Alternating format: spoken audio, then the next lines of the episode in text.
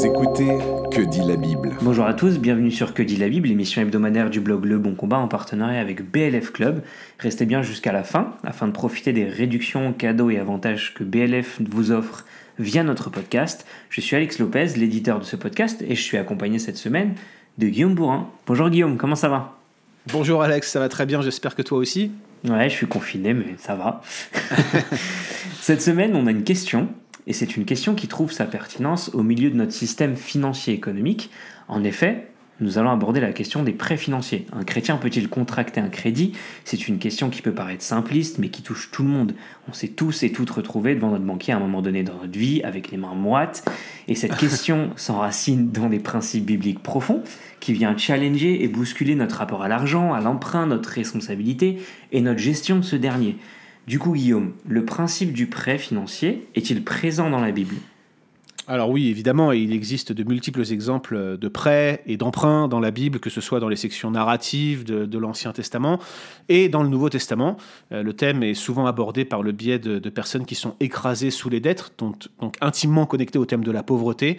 Euh, par exemple, avec cette veuve d'un des fils des prophètes en, en 2 Rois chapitre 4 verset 11, qui crie à Élisée en lui disant « Ton serviteur, mon mari, est mort » tu sais que ton serviteur craignait Yahweh. Or, le créancier est venu pour prendre mes deux enfants et en faire ses esclaves.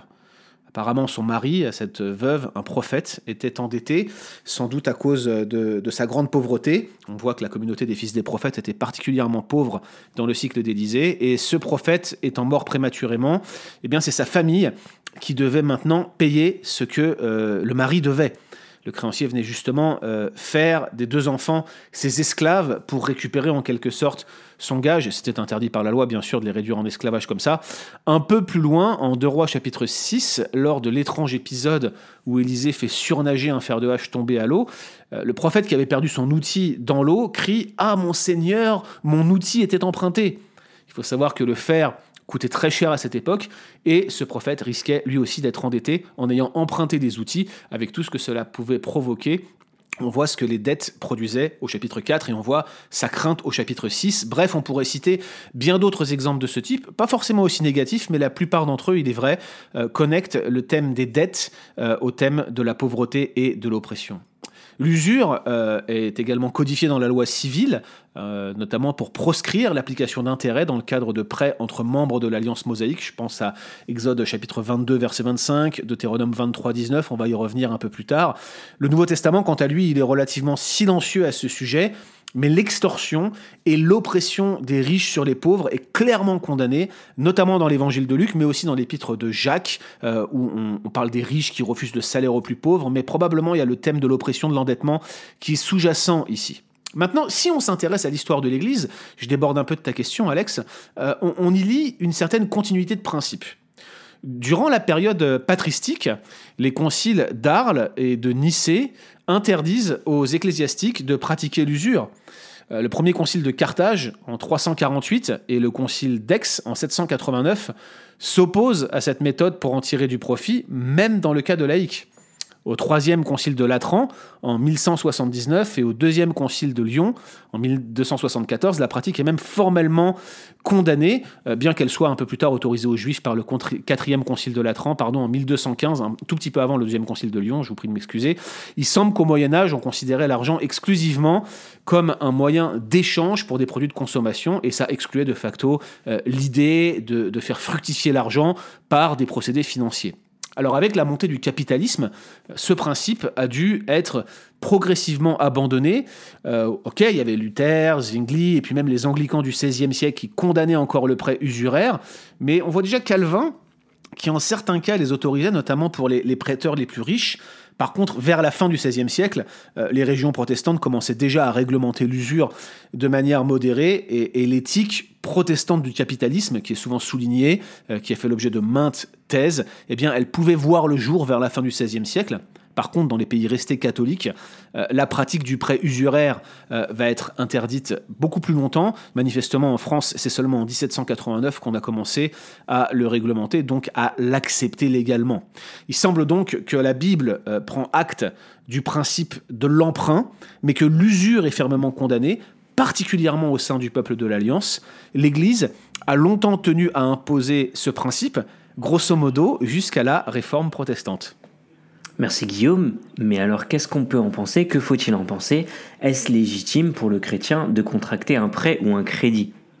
Alors je crois que oui, et je crois qu'en s'écartant des principes patristiques et même du Moyen Âge euh, à ce sujet, eh la réforme protestante s'est rapprochée des principes qui président aux interdictions de prêts usuraires dans la Bible. Pourquoi je dis ça? Bien, Tout d'abord, je rappelle que les lois qui codifient le préusuraire sont des commandements civils, qui sont associés à l'alliance mosaïque et qui ont essentiellement pour but de protéger la communauté contre l'abus, comme par exemple le fait d'être réduit abusivement en esclavage, comme euh, c'est le cas euh, de la veuve du prophète en 2 rois 4, en tout cas des enfants de la veuve du prophète en 2 rois chapitre 4 comme la plupart des commandements casuistiques, donc un commandement casuistique, c'est un commandement qui, présente un cas pratique, donc comme pour la plupart des lois casuistiques de ce type, ce type de commandement sur les prêts usuraires euh, vise la protection du plus faible, ce n'est pas un interdit absolu. On pourrait citer en parallèle les lois sur le gage. Euh, le gage, c'est une sorte de garantie qu'on exigeait en cas de prêt. Euh, ce gage ne pouvait pas être le vêtement d'une personne parce qu'on ne pouvait pas le laisser nu, c'est ça le principe en Exode 22-26. Ça ne pouvait pas être non plus ses meules avec lesquelles il préparait de, quoi manger, c'était sa subsistance. Et d'ailleurs, Deutéronome 24-6 nous dit que si tu prends ses meules, ce serait prendre sa vie, donc tu ne peux pas utiliser ce, ce moyen-là comme gage. Tu ne peux pas non plus rentrer dans la maison d'une personne pour te servir toi-même s'il te doit quelque chose. Deutéronome 24, 10 à 12. Et plus généralement, il faut avoir égard à la pauvreté de celui qui emprunte quand on vient lui réclamer de l'argent. Ça, c'est une chose.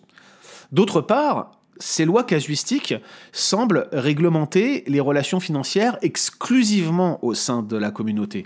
Autrement dit, aux nations environnantes, il était permis euh, de pratiquer le prêt usuraire, voire même de faire fructifier l'argent si on prêtait à des peuples qui étaient en dehors de l'alliance mosaïque. C'est d'ailleurs certainement la logique qui animait les juifs du Moyen Âge, qui étaient les seuls autorisés à pratiquer l'usure, je le disais, via le quatrième concile de Latran en 1215. Et vous savez ce que ça a produit euh, pour les juifs qui ont été largement persécutés et mal vus à cause de ces prêts usuraires. Ce n'était donc pas un interdit absolu dans la Bible, ce n'est donc pas un, principe qui, vise immoralité intrinsèque euh, du prêt à, usure. Le, prêt usuraire produisait de la pauvreté, c'est un fait, et il, consistait à, il conduisait plutôt à de nombreux euh, vices à cause du péché, et le but des commandements casuistiques qui réglementait le prêt usuraire visait surtout à réfréner ces péchés au sein de la communauté, mais en soi, prêter de l'argent n'est pas mal, même si l'on pratique l'usure et que l'on fixe des taux d'intérêt. C'était vraiment un principe de protection, c'était pas pour dire que mettre des intérêts en soi est mal. Donc s'endetter, c'est possible, voire même nécessaire d'ailleurs dans nos sociétés. Je pense par exemple, si vous voulez accéder à la propriété, ça, ça paraît nécessaire aujourd'hui, mais ça ne semble pas contrevenir au principe biblique, c'est clairement l'abus et l'appauvrissement des emprunteurs qui sont visés par ces commandements.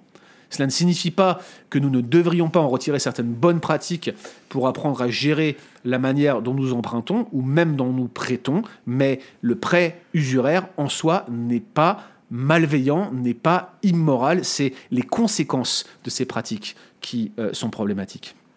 Il est donc possible de contracter un prêt. Me voilà rassuré, moi et ma banquière et mes amis. Euh, cela m'amène du coup à ma troisième question. Euh, le chrétien est-il appelé à prêter de l'argent? Il y a une nuance, mais c'est important. Non, c'est une nuance, mais là, rien ne s'y oppose. Bien au contraire, si la loi euh, restreint la pratique de l'usure au sein de la communauté d'alliance, c'est justement parce qu'elle y encourage le prêt mais dans un esprit d'entraide et de soutien, euh, notamment envers les couches sociales les plus pauvres. Bien plus, le, fait de prêter aux autres, ça semble être une preuve de la faveur de Dieu dans l'Ancien Testament. Considérez par exemple le psaume 37, je dis à partir du verset 23. L'Éternel a fermi les pas de l'homme, sous-entendu de l'homme de bien dans le contexte. Et il prend plaisir à sa voix. Si cet homme tombe, il n'est pas terrassé, car Yahweh lui prend la main. J'ai été jeune, et j'ai vieilli, et je n'ai point vu le juste abandonné, ni sa postérité mendiant son pain. Toujours il est compatissant, toujours il prête, et sa postérité est bénie. Celui qui prête aux autres montre ainsi que Dieu lui a fait grâce. Considérez également le commandement de Deutéronome 15, 11. Il y aura toujours des indigents dans le pays. C'est pourquoi je te donne ce commandement. Tu ouvriras ta main à ton frère, au pauvre et à l'indigent dans ton pays. Et je vous renvoie encore à cette idée euh, des, des, grappes qu'on laisse tomber à terre ou qu'on ne ramasse pas quand on est en train de moissonner son champ dans une société agraire. C'était central. Tout le monde était au champ et on te disait ne ramasse pas les grappes qui tombent, les gerbes qui tombent, tu les laisses à terre pour les plus pauvres du pays. Et vous savez que c'est ce que faisait euh, Ruth, la Moabite, euh, qui allait dans le champ, qui passait derrière les moissonneurs et puis qui remplissait son plein sac de, de, gerbes qui étaient tombées au sol. Et la, manifestation de l'esprit gracieux de Boaz, c'est qu'il lui en rajoute en plus pour qu'il puisse leur ramener, pour qu'elle puisse le ramener à sa belle-mère. On voit bien que l'idée qui était présente ici, c'est une grâce de prêter, de donner. Donc l'idée de prêter, notamment à celui qui est le plus pauvre, ça fait donc bien partie des principes qui sous-tendent la loi mosaïque. C'est beau, c'est gracieux, c'est honorable, cela plaît à Dieu. C'est un principe d'équité où celui qui a plus, par la grâce de Dieu, en fait profiter celui qui a moins. Cela ne s'oppose pas à une forme de capitalisme modéré et il est possible d'acquérir euh, des richesses tout en respectant une déontologie biblique qui met euh, euh, la personne humaine au cœur du système. Merci Guillaume, j'aime beaucoup ce que tu dis. quand tu parles que ça plaît à Dieu, il y a une beauté évidente qui est observable. ça soulève une question, tu en parles, tu parles de principe. en parlant de principe, du coup, quel, genre de principe devrait guider le croyant lorsqu'il considère emprunter ou prêter de l'argent? Alors je pense que c'est la question euh, qui se pose euh, dans un podcast comme celui-ci, c'est ce que tout le monde veut savoir en fait. Hein. Alors commençons par ceux qui veulent prêter de l'argent. Je, crois personnellement que dans nos sociétés occidentales modernes, notamment en France et au Québec, puisqu'on est un podcast francophone, il s'est développé une sorte de culture de l'assistanat. Le pauvre ne, ne réclame plus miséricorde, il réclame son dû. Le système redistributif que nous avons mis en place possède un fondement vertueux, j'en suis absolument convaincu, surtout après avoir vécu aux États-Unis pendant euh, près de 4 ans et avoir vu comment euh, la, justice sociale était vécue sur place. Donc je suis convaincu de cela, mais ce système redistributif, le péché l'a perverti et certains mènent leur vie en surfant d'une prestation sociale à une autre, malheureusement. C'est un bien grand mal euh, dont la portée est difficile à estimer. moi, je ne suis pas sûr du tout qu'une si grande part des Français soient des assistés. Je ne veux même pas rentrer dans ce débat. Néanmoins, euh, certains sont animés par l'idée que vous devez les aider à payer leur forfait de téléphone ou leur abonnement Netflix si vous avez une bonne situation, et que si vous ne le faites pas, vous péchez. Ça, c'est pas nouveau, les amis. À Thessalonique, déjà, certains refusaient de travailler, en invoquant des élucubrations eschatologiques. Euh, il vivait d'expédients, souvent en étant au crochet d'autres frères et sœurs de l'Église. Euh, Paul en parle comme étant une vie de désordre, au même titre que des péchés sexuels, par exemple, et il demande que ces personnes soient placées sous discipline d'Église, et si elles ne se repentent pas, euh, qu'elles ne travaillent pas, qu'elles soient exclues de l'Église, et il utilise cette phrase choc, que celui qui ne travaille pas ne mange pas non plus. C'est dur quand même. Moi, je ne veux pas m'étendre davantage sur ce point, qui n'est pas l'objet de cet épisode, mais l'idée ici, c'est de souligner que certains vont constamment tenter d'abuser euh, de votre aide.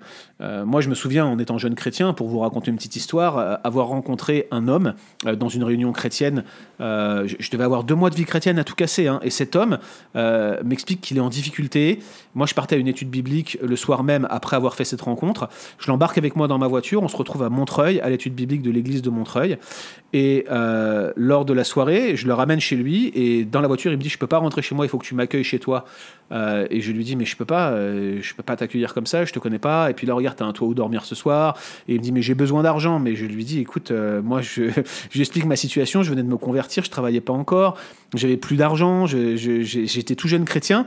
Et donc je lui dis Je suis pas en capacité pour l'instant de te prêter, mais de quoi as-tu besoin? Et le gars, littéralement, a hurlé dans ma voiture à taper sur mon volant et à crier Donne à celui qui te demande Ne te détourne pas de celui qui veut emprunter de toi J'étais tellement choqué que je me suis arrêté sur le rond-point de la porte de Montreuil et que je lui ai demandé de sortir de mon véhicule. Manifestement, cet homme euh, tentait d'abuser et j'ai appris plus tard qu'il avait eu un entretien pendant cette soirée à l'étude biblique de Montreuil avec le pasteur et euh, que euh, ça s'était mal passé puisqu'il voulait que l'Église lui donne de l'argent et le pasteur avait refusé. Il y a des gens qui vont constamment tenter d'abuser de votre aide, ça existe et ça existe particulièrement dans les milieux chrétiens. Donc le préalable, si vous comptez prêter de l'argent, c'est donc de vous demander euh, si votre interlocuteur, un, en a réellement besoin, et deux, si vous n'êtes pas en train d'encourager une certaine logique d'assistanat, et donc d'être une occasion de chute pour celui qui vous emprunte. Donc premier principe, si vous devez prêter de l'argent, assurez-vous de ne pas pousser à la faute celui auquel vous prêtez. Souvenez-vous également qu'il existe dans nos pays des organismes qui prennent en charge les besoins physiologiques. On a les Restos du Cœur, l'Armée du Salut, etc. Euh, vous ne vous substituez pas à ces, à, ces, à, ces, à, ces, organismes qui existent, accompagnez les personnes, mais prêter de l'argent, euh, c'est aussi une certaine responsabilité dans l'accompagnement des personnes auxquelles vous prêtez de l'argent. Mmh. Deuxième principe, assurez-vous de prêter équitablement. Autrement dit, assurez-vous que la somme que vous prêtez est remboursable par celui qui s'endette auprès de vous. Euh, établissez dès le départ son plan de remboursement n'hésitez pas à l'écrire si nécessaire. Et surtout, j'insiste bien, validez dans le détail que votre emprunteur sera en mesure de tenir ses engagements, quitte à poser des questions sur ses revenus. Et là, je vous choque peut-être en disant cela, mais moi, je n'hésiterai pas à titre personnel. D'ailleurs, une banque le ferait. Pourquoi vous, vous ne le feriez pas? Troisième principe qui m'est personnel, en certains cas, soyez prêt à abandonner cette somme je vais vous dire mon avis personnel. C'est un principe personnel qui, qui n'a rien de biblique, c'est une conviction qui m'anime. Personnellement, en dehors de ma propre famille, je ne prête que si je suis capable de donner cet argent dans le cas où mon emprunteur serait en difficulté. Ça m'est encore arrivé récemment avec une famille qui, qui, était en grande difficulté, qui ne pouvait pas me rembourser. J'ai dit, bah, écoutez, j'abandonne cette somme. Je crois qu'il faut euh, être prêt à prêter, mais encore plus à donner, notamment aux frères et sœurs. Si par les temps qui courent, Dieu vous a mis au large, Pensez à ceux qui ont toutes les peines du monde euh, à boucler leur fin de mois. Alors maintenant, euh, quelle question se poser si je souhaite emprunter de l'argent, que ce soit à un individu ou à un organisme financier, une banque ou autre? Bah, Je crois que la première question, comme toujours, hein, c'est celle de mes motivations. Quelles sont mes motivations pour le faire? Euh, Suis-je dirigé par l'amour de l'argent ou par la tentation de m'enrichir? Qu'est-ce que je cherche à financer exactement? Un besoin de confort ou un besoin nécessaire à ma vie et à la vie de ma famille? Voilà le genre de questions préalables qu'il faut se poser avant d'emprunter de l'argent. Deuxième type de question, vais-je être capable de continuer à vivre décemment en ayant cet emprunt à rembourser? Si c'est un crédit à la consommation, ce que je n'encourage pas, mais si c'est un crédit à la consommation, se demander si je ne peux pas le payer maintenant, pourquoi serais-je en mesure de le payer plus tard? Et si je peux le payer plus tard, pourquoi ne pas attendre avant de l'avoir? Euh, je connais des situations dramatiques, encore une récemment qui m'a été apportée par un mari qui voulait absolument un véhicule décapotable pour l'été. C'était maintenant ou jamais, mais il n'avait pas l'argent pour le payer. Donc son véhicule décapotable a occasionné un crédit, un crédit qui a mis sa famille en grosse difficulté, notamment alors que euh, tout le monde rentrait en confinement en avril dernier. Donc vous voyez, c'est des situations qui, qui sont dramatiques, mais s'il ne pouvait pas se payer sa décapotable maintenant, euh, est-ce qu'il aurait été en mesure de la payer plus tard? Manifestement non. Et c'est ce qui a mis toute sa famille dans la difficulté. Je suis très triste euh, d'une situation comme celle-là. Troisième question à se poser, est-ce que ce crédit est moral? Les taux d'intérêt sont-ils décents, par exemple? Et là, il faut que je mentionne que les crédits à la consommation, souvent, vous proposent des taux d'intérêt honteux, notamment en Amérique du Nord. Euh, je parle pour ceux qui nous écoutent depuis l'Amérique du Nord, évitez scrupuleusement les cartes de crédit. Si vous ne savez pas gérer une carte de crédit et que vous n'arrivez pas à la rembourser au mois le mois, si vous ne parvenez pas à suivre, mais payez avec votre carte de débit, arrêtez de vous servir de vos cartes de crédit, vous allez vous endetter avec des taux d'intérêt qui dépassent parfois les 30%, voire même les 40%. Il faut faire très attention à cela. Quelles sont les modalités d'ailleurs dans le cas où je serais en difficulté pour rembourser? Est-ce qu'il y a un système d'assurance? Euh, C'est obligatoire, je crois, maintenant en France pour les prêts immobiliers, mais si vous prenez des crédits à la consommation, est-ce que vous êtes protégé dans le cas où vous auriez un accident de la vie? Donc toutes ces questions-là sont légitimes et finalement on est dans de la sagesse pratique, on est dans du bon sens euh, pour regarder si je suis capable de rembourser l'argent que j'emprunte. J'aimerais dire quelques mots de conclusion, Alex, avant de te rendre la parole. Les Français, ils épargnent. Ils sont connus pour cela. Je crois qu'il y a 100 milliards d'euros là qui ont été euh, économisés pendant le premier confinement sur des comptes épargne. Euh, à titre personnel, je vais vous dire, moi j'ai toujours refusé de prendre un crédit pour autre chose que pour un logement, même quand j'étais en difficulté pour me procurer par exemple un véhicule dont j'aurais eu besoin. Je comprends euh, que les circonstances des uns et des autres soient différentes. Par contre, euh, euh, moi, j'ai appliqué ça à moi-même, mais je comprends bien sûr que vous, que vous auriez beaucoup de mal à, aller travailler, par exemple, sans véhicule et qu'un crédit serait nécessaire dans certains cas. Mais lorsque je suis arrivé aux USA, ce que j'ai constaté, c'est que j'arrivais, je ne roulais pas sur l'or, mais je voyais énormément d'étudiants qui étaient dans la même situation que moi, la même condition que moi, et qui se retrouvaient endettés, surtout à cause des cartes de crédit et des prêts à la consommation. Et je vois des situations similaires au Québec, des situations terribles où les gens sortent de faculté, vont probablement devenir pasteurs, ils vont gagner, allez, 40 000 dollars par an et ils ont déjà 100 000 dollars de dette alors qu'ils rentrent dans la vie active avec des taux d'intérêt terribles, impossibles à rembourser. À tel point que qu'aux USA, il y a un ministère bien connu, notamment dans les églises baptistes, c'est la Financial Peace University, euh, la paix financière, l'université de la paix financière, associée à la figure de Dave Ramsey. Et il donne des cours euh, de bonne gestion financière au sein des églises. Euh, il, forme des personnes pour enseigner les autres à, bien gérer leur argent et l'Église délègue ce ministère souvent à euh, euh, cet organisme qui s'appelle Financial Peace University. J'ai assisté à deux cours dans le cadre de mes études parce qu'on avait une formation de, de, ministère pastoral, on avait un cours notamment dans mon dernier semestre aux USA. Quelle surprise de constater que les principes qui étaient donnés dans ces cours de la Financial Peace University étaient exactement ceux que j'avais appris en France de la part de mes parents. Autrement dit, ne pas dépenser plus que tu n'as, ne pas prendre de crédit autrement que pour un logement, éviter les cartes de crédit si je ne suis pas rigoureux pour les payer chaque mois, épargner quand c'est possible, etc., etc., etc. Alors moi, j'aimerais vous dire, j'aimerais vous encourager à prendre conseil quant à la gestion de votre argent. Moi-même, je le fais. Et il n'y a aucun mal à cela. Quand je suis arrivé au Québec, j'ai rencontré quelqu'un qui est devenu un cher ami, Claude Ciccone, qui m'a extrêmement bien conseillé malgré mon petit salaire de pasteur. Il, a fondé un groupe qui s'appelle Etika qui fait de la planification financière. C'est sa fille Sophie Ciccone qui aujourd'hui euh, dirige euh, cette entreprise et il m'a donné de précieux conseils pour éviter de payer trop d'impôts, pour pouvoir épargner, pour pouvoir être sage dans la gestion de mon argent. Et ça m'a été particulièrement utile. En France, euh, mes amis Anthony et Steve Rama Harrison, ils proposent des solutions pour accéder à la propriété et mieux gérer votre argent, même si vous n'avez que peu de revenus. Euh, cette société s'appelle Erson Finance. Prenez conseil, donc, gérer son argent s'apprend et il n'y a pas de mal à demander de l'aide pour savoir comment le faire. Merci Guillaume pour cet un mot de fin que j'apprécie particulièrement. Le prêt est donc possible en respectant des principes centraux comme fuir l'abus et l'appauvrissement, prêter à notre prochain, cela plaît à Dieu, c'est une preuve de la faveur de Dieu qui doit être cadrée par prêter sans pousser à la faute et cela doit rythmer nos cœurs, nos pensées et nos actions. C'était Que dit la Bible en partenariat avec BLF Club. Vous pouvez toujours télécharger gratuitement le livre La promesse de Noël en allant sur blfédition.com slash club. Retrouvez toutes ces informations dans les liens du podcast. Quant à nous, nous nous retrouvons la semaine prochaine. Retrouvez d'autres épisodes sur www.leboncombat.fr.